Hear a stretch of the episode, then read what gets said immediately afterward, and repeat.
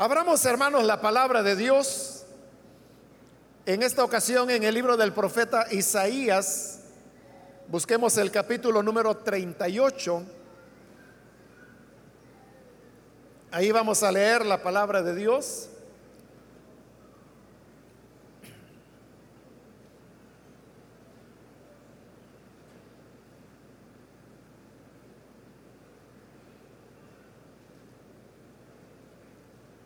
La palabra del Señor dice en Isaías capítulo 38, versículo 1 en adelante,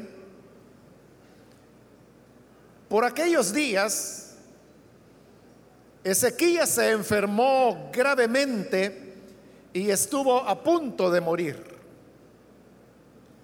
El profeta Isaías, hijo de Amós, fue a verlo y le dijo, Así dice el Señor, pon tu casa en orden porque vas a morir, no te recuperarás.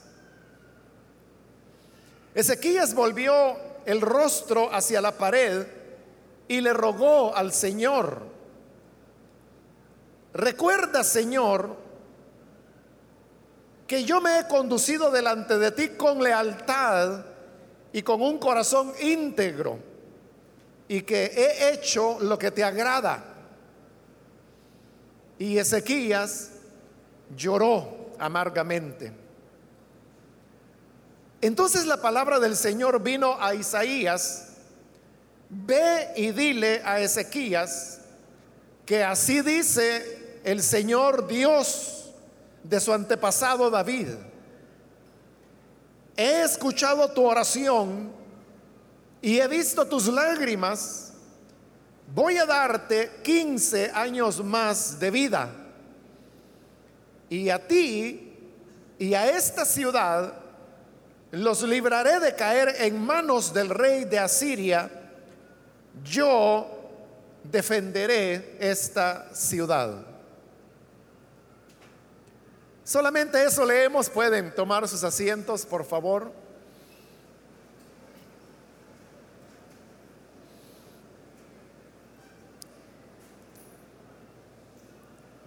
Hermanos, hemos leído estos versículos en donde se nos cuenta de la enfermedad que había venido sobre el rey Ezequías y que lo llevó, como ahí mismo dice, al punto de morir. Pero note que el versículo 1 comienza diciendo, por aquellos días. Y cuando habla de por aquellos días, pues es bien claro que se nos está dando una ubicación dentro del tiempo. Pero a qué días se refiere ahí la escritura cuando habla que esto de la enfermedad de Ezequías ocurrió por aquellos días. ¿Qué días? Bueno, se refiere a los días cuando Jerusalén estaba siendo atacada y sitiada por los ejércitos de Asiria.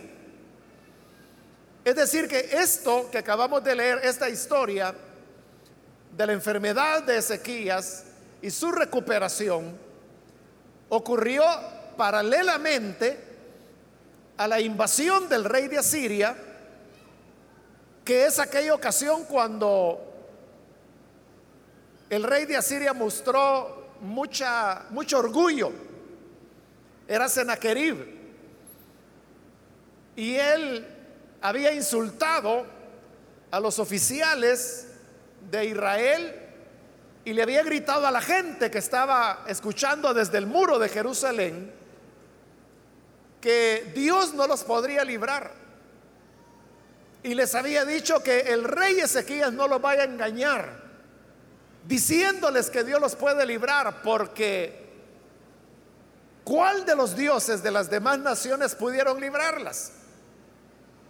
Así como él había destruido a las demás naciones, dijo, también lo voy a destruir a ustedes si no se rinden antes. Entonces, esos hechos sucedieron al mismo tiempo que estaba ocurriendo esto de la enfermedad de Ezequías. Es decir, que mientras todos esos insultos y blasfemias estaban dando por parte de Asiria, el rey Ezequías también estaba enfermo. Por eso es que en el versículo 6, que es donde terminamos la lectura, usted puede ver que allí dice, y a ti y a esta ciudad los libraré de caer en manos del rey de Asiria. Entonces, note, ahí está diciendo, los voy a librar del rey de Asiria. Sin embargo, la liberación se ha relatado en el capítulo anterior, que es el 37. Entonces, uno podría preguntarse, ¿por qué dice, los voy a librar del rey de Asiria, si en el capítulo anterior ya se había dado esa liberación? Es porque, por razones, hermanos, de, no complicar las cosas, el autor, que su presume fue Isaías, separó los relatos. El relato de la invasión de Asiria y el relato de la enfermedad y posterior recuperación del rey Ezequías.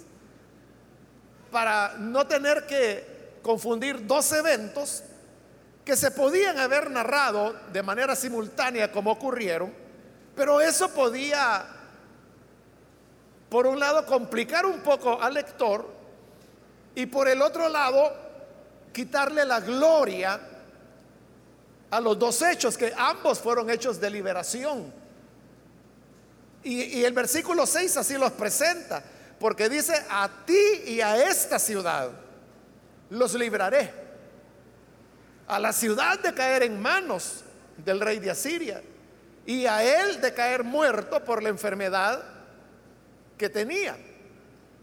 por eso se da la separación de los relatos. Sin embargo, hermanos, por eso lo estoy mencionando para que tengamos en cuenta en este panorama que la situación era complicada, no solo por la salud del rey, sino que porque su reino también estaba viviendo una amenaza militar que les afectaba económicamente, socialmente, políticamente. Entonces era como que todos los males habían venido sobre el rey Ezequías y las cosas no pintaban bien para él. Entonces, teniendo la, la, invasión a la puerta, con esas amenazas, con esas blasfemias del rey de Asiria, Sucede que él estaba enfermo gravemente y su condición iba empeorando hasta que llegó ya a un punto en que estaba ya casi por morir. Eso era muy malo. Pero peor es que llega el profeta Isaías, lo va a visitar y al visitarlo le dice, así dice el Señor, pon tu casa en orden porque vas a morir, no te vas a recuperar. Es decir, esa terminó de ser, como decimos nosotros, la cereza sobre el pastel o el broche de oro, como a veces también decimos. Cuando uno, hermano, visita a una persona que está enferma, uno trata de llevarle palabras de aliento, de animarle, de decirle, primero Dios ya se va a recuperar. Que el Señor le ayude y ponga su mano para que usted pueda estar bien. Pero Isaías lo que le dijo, mira, no te vas a recuperar, sino que te vas a morir. Así que pon en orden tu casa, a lo cual se refería, pues, como él era el rey, preparar el tema de quién iba a ser su sucesor, que era uno de sus hijos, ¿no? luego dar instrucciones acerca del reino, porque en cierta manera, hermanos, es una ventaja que uno le avisen cuando se va a morir, ¿no? Porque eso le da oportunidad, como lo está haciendo aquí Isaías, de recomendarle que pusiera en orden su casa, para no tener que dejar problemas a la gente. Pero con todo eso, no era, hermanos, una condición agradable ni era una buena noticia la que el profeta Isaías le estaba comunicando al rey. Y yo creo, hermanos, que esa reacción de Ezequías es una cuestión muy natural, porque todos, hermanos, los seres humanos, tenemos una conciencia y sabemos que la vida un día terminará, que no vamos a ser eternos, que esta vida física llegará a su final en algún momento. Uno no puede decir, bueno, los que están viejitos son los que se van a morir primero. En cambio, los niños y los jóvenes son los que van a durar más. O sea, eso no lo puede decir uno. Porque usted sabe que la muerte no ve edades. Bueno, y así como están las cosas en nuestro país, realmente mueren más niños y jóvenes que personas de edad. Entonces, hoy es más probable que sean los jóvenes o los niños los que terminen muertos y no las personas adultas, porque hoy es un problema en nuestro país ser joven. Pero bien, en todo caso, no es lo mismo, hermanos, que uno sepa que un día morirá y aun cuando uno tiene la fe y la confianza en el Señor. Porque uno dice, bueno, el día que yo parta, ausente en el cuerpo, pero presente con Cristo. Que es lo que dice la escritura, ¿no? Y con eso lo que queremos expresar es que la persona en el momento que cierra sus ojos en la muerte física, los abre para poder ver al Señor cara a cara. esa es la bienaventurada esperanza del creyente. El creyente se siente seguro de saber que en el momento de la muerte ese no es el final, sino que es solo una puerta de paso a una realidad superior que es estar en la presencia del Señor. Pero una cosa es que sepamos eso. Y otra cosa es cuando le dicen, mire, se va a morir. Y que se lo está diciendo, en este caso es Dios, a través de un profeta. Que lo diga alguien por ahí, pues quizás no nos causaría mayor preocupación. Pero que de parte de Dios nos diga, mira, ya tu vida se terminó. Y ya es la hora eh, de morir. Entonces, ¿cuál sería nuestra reacción, hermanos? Porque cuando uno piensa en la realidad, y como le digo, ninguno de nosotros negamos, ¿no? Que ese día llegará, pero todos también tenemos la inclinación a pensar que, falta mucho tiempo. Y yo no sé si usted tendrá pues sus planes, planes digo de vida, en el sentido que usted dirá, bueno, yo en los próximos 30 años quiero hacer tal cosa. Porque hay gente que es así, ¿no? Que planea para largo plazo. Usted sabe que hoy hay créditos bancarios que son para plazo de 25 y hasta de 30 años. Entonces, quien agarra un crédito para 30 años es porque piensa estar vivo dentro de 30 años, ¿no? Para poder terminar de pagarlo. Entonces vemos la muerte así como algo que un día llegará, pero a saber cuándo es ese día. Y que falta mucho tiempo. Y que ya la madre está ahorrando para el vestido de novia de su hija y su hija tiene cinco años. Pero ya está haciendo planes. por eso le digo, todos tenemos la conciencia que la vida humana es pasajera, pero todos ponemos esa realidad como algo para lo cual falta mucho tiempo.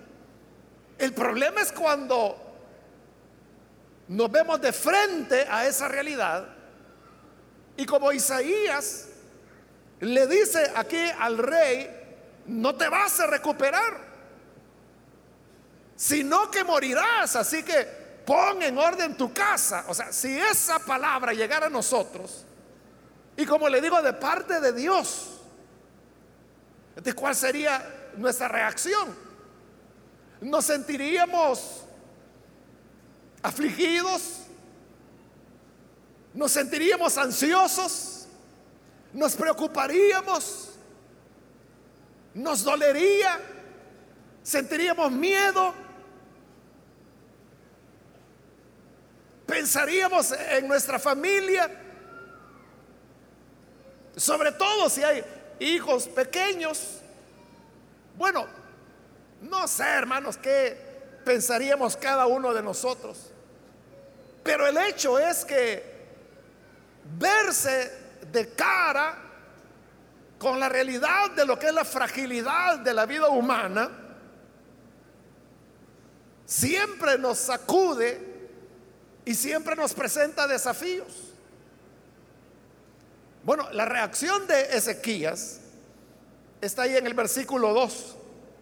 Ezequías volvió el rostro hacia la pared y le rogó al Señor. Él comenzó a orar. Recuerda, Señor, que yo me he conducido delante de ti con lealtad y con un corazón íntegro y que he hecho lo que te agrada. Y luego dice, Ezequías lloró amargamente. La reacción de él fue comenzar a llorar. En esta época, hermanos, bueno, usted sabe que la Biblia no da muchas referencias en cuanto al tiempo o la edad de las personas. Pero se cree que en este momento Ezequías tenía entre 32 a 35 años más o menos. Es decir, una edad que nosotros la consideramos como joven, ¿no? Y le están diciendo que se va a morir. Entonces la reacción de él fue comenzar a llorar. Y cualquiera podría criticar al rey Ezequías y decir, bueno, ¿y, por qué llora? ¿Por qué le tiene miedo a la muerte? ¿Qué acaso no temía al Señor? Por supuesto que sí lo temía. Él era uno de esos que se llamaban reyes buenos. Y como él mismo lo dice, que toda la vida había sido leal al Señor, que siempre había hecho lo que le agradaba a él. Pero hermanos, el hecho de que uno tenga fe y de que haya servido a Dios no significa que no se vaya a ver afectado emocionalmente por una noticia como esa. ¿Por qué cree usted que cuando a Pablo lo metían preso, en sus cartas él decía, hermanos, oren por mí? Porque yo sé que por la oración de todos ustedes, yo seré restablecido a ustedes. Con eso lo que él quería decir es, si oran por mí, yo voy a salir de la prisión y voy a estar con ustedes. Pero ¿por qué Pablo quería salir de la prisión? Uno diría, ¿será que era falto de fe? Uno puede decir cualquier cosa de Pablo, pero decir que no tenía fe está difícil. Entonces Ezequías, su reacción fue la de comenzar a llorar. No debemos, hermanos, sorprendernos que su reacción haya sido llorar. Y dice que lloraba amargamente. Es que es así, hermano, como cualquiera lloramos cuando perdemos a un ser querido. Y lloramos amargamente porque nos ponemos a pensar, si él viviera, hubiera podido tener mejores condiciones. Digamos si un padre una madre pierde a un hijo, ese padre, por muy creyente que sea, esa madre llora amargamente pensando, no, es que solo tenía 16 años. Tenía toda la vida por delante. ¿De por qué llora amargamente? Porque a esa persona, a ese hijo o a esa hija, se le cortó la posibilidad de vivir plenamente. Y si fuera un anciano, igual.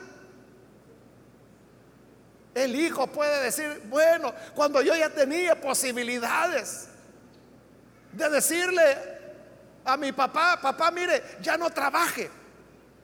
Mejor quédese en la casa. O yo ya gano bien, yo me voy a encargar de que usted lo tenga aquí todo. Haga lo que siempre quiso hacer y que por falta de tiempo no hizo. Y cuando ya está preparado para poder honrar a su padre, se le muere. esa persona, muy creyente puede ser, pero llora amargamente pensando precisamente eso. O sea, hoy que yo podía, hoy que había llegado el momento cuando él podía descansar y quizá le había dicho, mira hijo, antes de morirme yo lo que quisiera es conocer México. Así que con eso yo sería feliz, aunque sea tres días. Y quizás era la sorpresa que el hijo le tenía preparada, ¿no?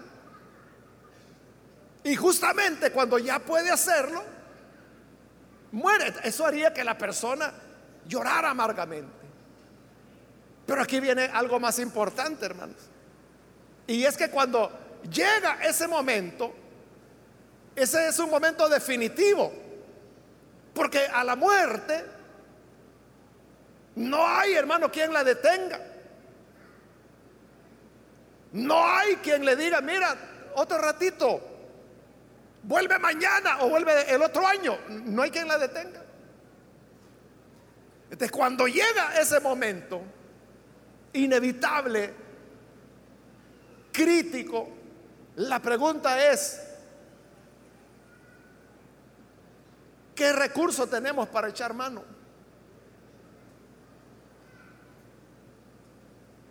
¿Qué recurso puede tener una persona Cuando llega el momento de decir, hasta aquí llegó la vida física y que la persona tiene conciencia de que se acabó. ¿Qué recurso tiene la gente? Bueno, Ezequías tenía un recurso. Y el recurso era que él había vivido en rectitud delante de Dios. A eso es a lo que él se aferra. Y por eso es que en la oración, volteado hacia la pared, le dice, recuerda, Señor, que yo me he conducido delante de ti con lealtad y con un corazón íntegro. Y he hecho lo que te agrada. Cuando le dice, recuerda, Señor, no era que a Dios se le hubiera olvidado lo que Ezequías había hecho o cómo había vivido. Más bien es Ezequías el que está haciendo el balance de su vida. él sí podía apelar. Y está apelando a ese hecho de que él había andado delante de Dios con lealtad. Él había sido fiel al Señor. Él no había ido tras dioses ajenos. Él no era un idólatra. Él no había ido a consultar a los muertos. Él era leal. Lealtad hacia Dios. Por eso es que era tan amigo de el profeta de Dios, Isaías, que lo había llegado a visitar Y no solamente era el tema de la lealtad, sino que le dice, he andado delante de ti con un corazón íntegro. Y eso de íntegro, hermano, significa la totalidad de su corazón. No era que, es que el 99% de mi corazón ama a Dios, pero hay un 1% que todavía el diablo me lo tiene agarrado. No era así con Ezequías, sino que él decía corazón íntegro. E íntegro, hermano, significa que no había ni una parte que estuviera mal. Entonces la vida de Ezequías había sido una vida de servicio a Dios, de dedicación a Él, de obediencia. Y como luego dice, he hecho lo que te agrada. De la vida de el rey Ezequías se había caracterizado porque era un continuo hacer lo que a Dios le agradaba. Eso era lo que inspiraba la vida de, del rey agradar a Dios. Ese era su gozo, ese era su placer. Como rey, él no estaba pensando en grandes conquistas, en mucho poder, en mucha riqueza. No, su anhelo era agradar al Señor. Y eso es lo que hoy le está diciendo, Señor, yo he sido así. Él podía decir eso. Y no es una jactancia. Porque nadie, hermano, que se está muriendo y que está llorando, se va a estar jactando delante de Dios. Y esa es la hora de la verdad. Esa es la hora de verse de cara con la realidad de las cosas. Ahí no puede uno andar jactándose, mintiendo, mucho menos delante de Dios. Sino que, como dijo el Señor, ahí será el lloro y el crujir de dientes para el que hizo mal, más para el que hizo bien. Entra en el gozo de tu Señor. No hay espacio para más cosas. Entonces la gran pregunta que nosotros debemos hacernos es, no sabemos cuándo llegará nuestra hora, pero cuando llegue, la pregunta es, ¿y nosotros a qué vamos a apelar? El rey, como le digo, por lo menos podía decir, Señor, es que yo he sido leal a ti, mi corazón ha sido íntegro, he hecho lo que te agrada. Y usted puede decir las mismas cosas. O le dirá, mira Señor, yo sé que no he sido como debería haber sido. Yo sé que yo sabía, Señor, cuál era tu voluntad, pero ya ves, Señor, uno es terco. Eso he sido yo un terco. Y entonces, ¿cuál va a ser su, su esperanza? No?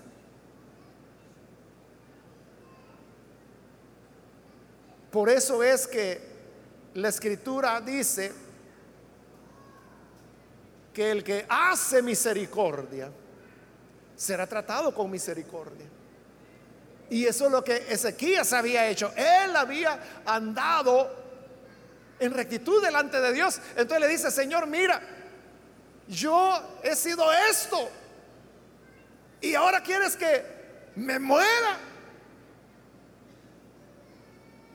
Dice el versículo 4 que entonces la palabra del Señor vino a Isaías otra vez. En el libro segundo de Reyes dice que Isaías todavía ni había salido del palacio cuando Dios dijo, mira, regrésate.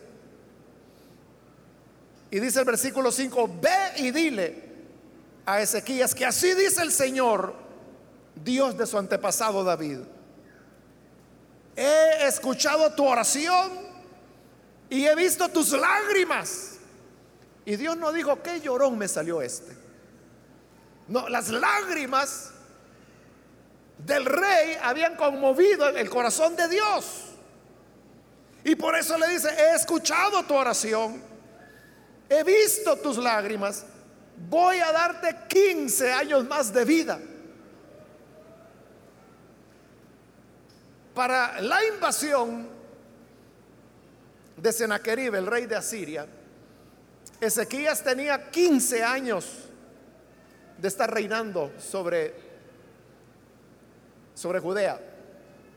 Y ahora Dios le está diciendo que le va a dar 15 años más significa que le iba a dar el doble del reinado. Porque Dios es así de bondadoso. Como dice la escritura, siempre nos da más abundantemente de lo que pedimos o esperamos.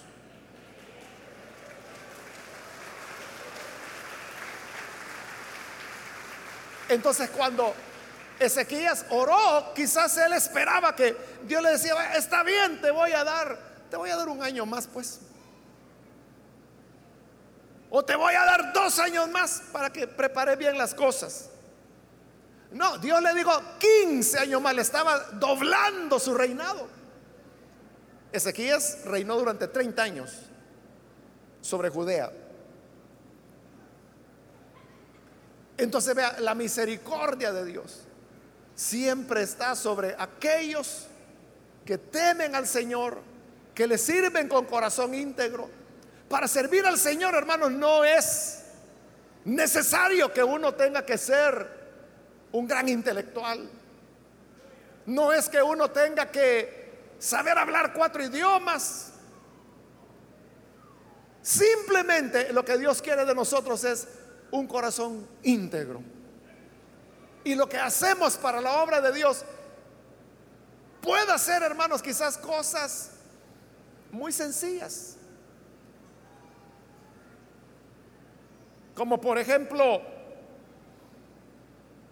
¿qué? Ser, estar en el parqueo, diciéndole a los hermanos, por acá, por acá, hermano, mete el carro, que ni caso hacen. O mire, ahí, hermano, en la terminal, ahí donde está la polvazón, ahí va a estar usted. O sea, pero eso, lo pequeño que sea, hacerlo con corazón íntegro. O sea, de verdad, con sinceridad.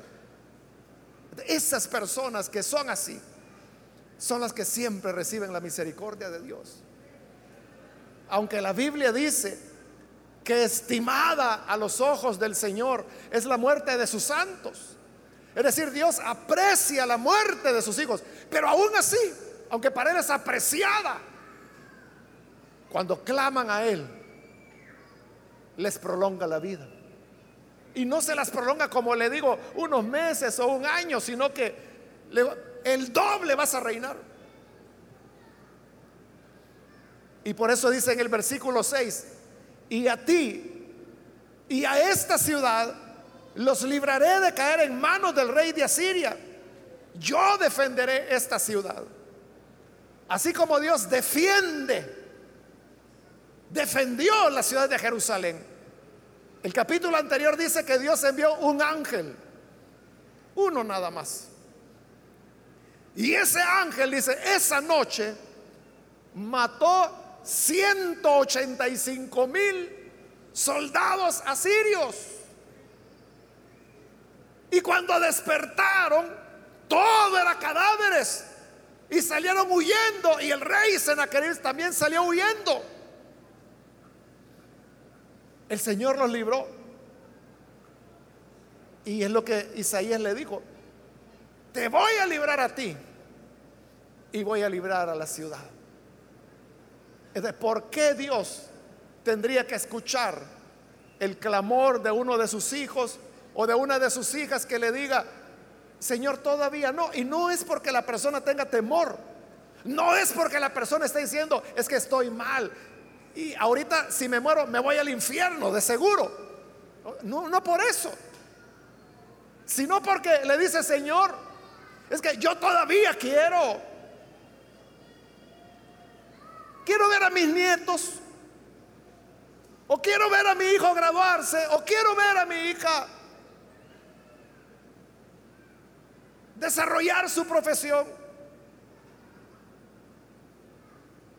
aquellos que delante de Dios son olor grato, Dios dice, claro, ¿cómo no? Yo te voy a librar. Y le dio el doble de tiempo para reinar. Pero note, después de esa experiencia,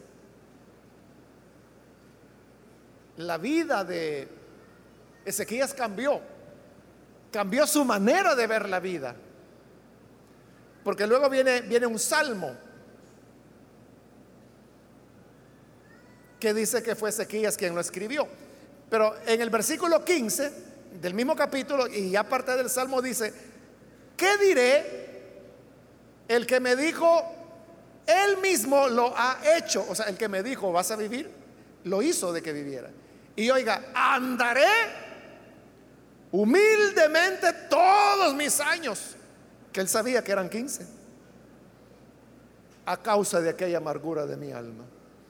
Es decir, eso de haber llorado amargamente cuando sabía que iba a morir. Ahora dice, me hace andar humildemente todos los años de vida que Él me permita. la, la valoración de la vida, hermanos, cambia. Cambia totalmente. Porque la gente se da cuenta de su fragilidad que como dice la Biblia, que somos como la nube de la mañana, que está y de repente ya no está. Que Dios quita su aliento y volvemos al polvo, donde fuimos tomados y se acabó. Por eso, humildad delante de la vida. Andaré con humildad todos mis años. Entonces, cada día, cada semana, cada mes, cada año, hermanos, que el Señor nos permita de vida. Recibámoslo con humildad, reconociendo que si vivimos es por su gracia, es por su amor. Que el Señor, hermano, conceda larga vida a todos los que estamos aquí y a todos los que escuchan. Pero que en esa larga vida y en esos muchos años que el Señor en su gracia nos otorgue, vivamos humildemente, vivamos reconociendo que si vivimos es por Él, es por su gracia y que es Él el que nos sostiene cada día de nuestra vida. Amén, hermanos.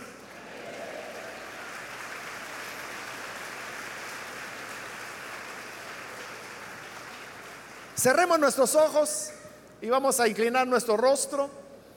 Y yo quiero invitar, si hay con nosotros amigos o amigas que todavía no han recibido al Señor Jesús, la reflexión de esta ocasión nos deja ver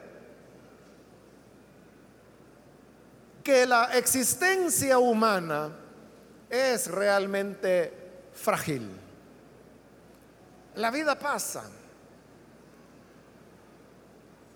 Pero la gracia del Señor siempre nos sostiene y por eso es que cada año debemos andar con humildad delante de Dios. Cuando llegue ese momento crítico, que todos sabemos y reconocemos que un día enfrentaremos, ¿de qué nos vamos a agarrar? Ezequías tenía su vida de fidelidad a Dios, su corazón íntegro y el haber hecho lo que le agradaba a Dios siempre. ¿Y cuál será tu consuelo o tu base o tu fuerza? Si usted necesita comenzar a agradar a Dios, quiero decirle que el primer paso a dar es el de recibir a Jesús como Salvador. Pues así lo dijo el Señor Jesús. Él dijo, esta es la voluntad del del que me envió, del Padre, que crean, que crean en el que Él ha enviado. ¿Quiere usted creer en el Hijo de Dios? Póngase en pie, por favor, ahí en el lugar donde se encuentra. Con toda confianza, cualquier amigo o amiga que es primera vez que necesita recibir al Hijo de Dios, póngase en pie y vamos a orar por usted. Ahí en el lugar donde está, con toda confianza. Si está en la parte de arriba, también puede ponerse en pie. Y vamos a orar para que la gracia del Señor le alcance. Cualquier amigo, amiga, venga. Hoy es cuando el Señor le está llamando. Acérquese para que la misericordia del Señor le cubra. ¿Hay alguna persona que viene el Hijo de Dios? ¿Cuál será nuestra esperanza cuando estemos en el último día de vida? Ahí es donde las amistades, las filosofías, los puntos de vista pierden toda su validez. Y es cuando uno se enfrenta a la realidad.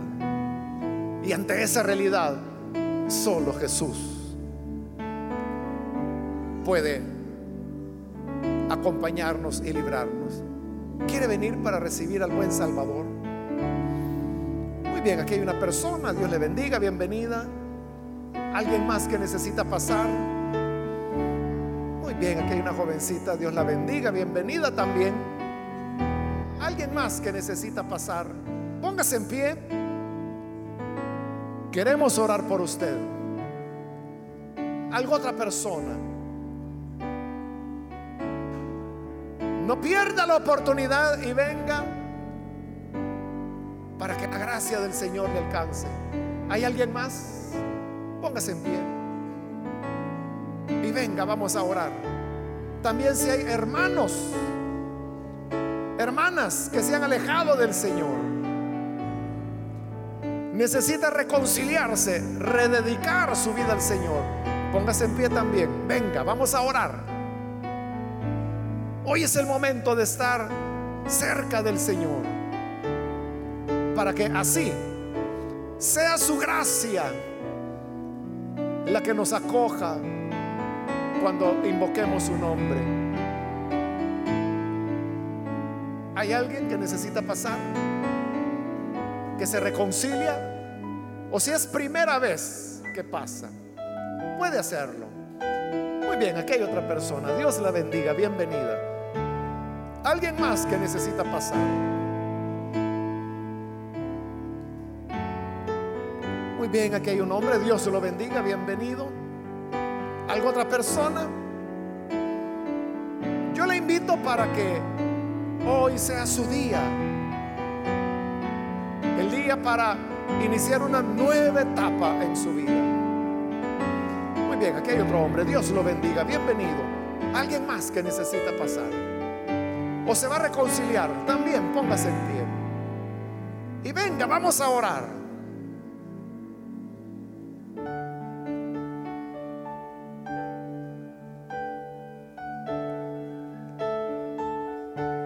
Termino la invitación. Este es el último llamado. Si hay alguien más que necesita venir para recibir al Señor o reconciliarse, pase ahora y aproveche porque esta es ya la última invitación, la que acabo de hacer. Muy bien, aquí hay otra persona. Dios la bendiga. Bienvenida.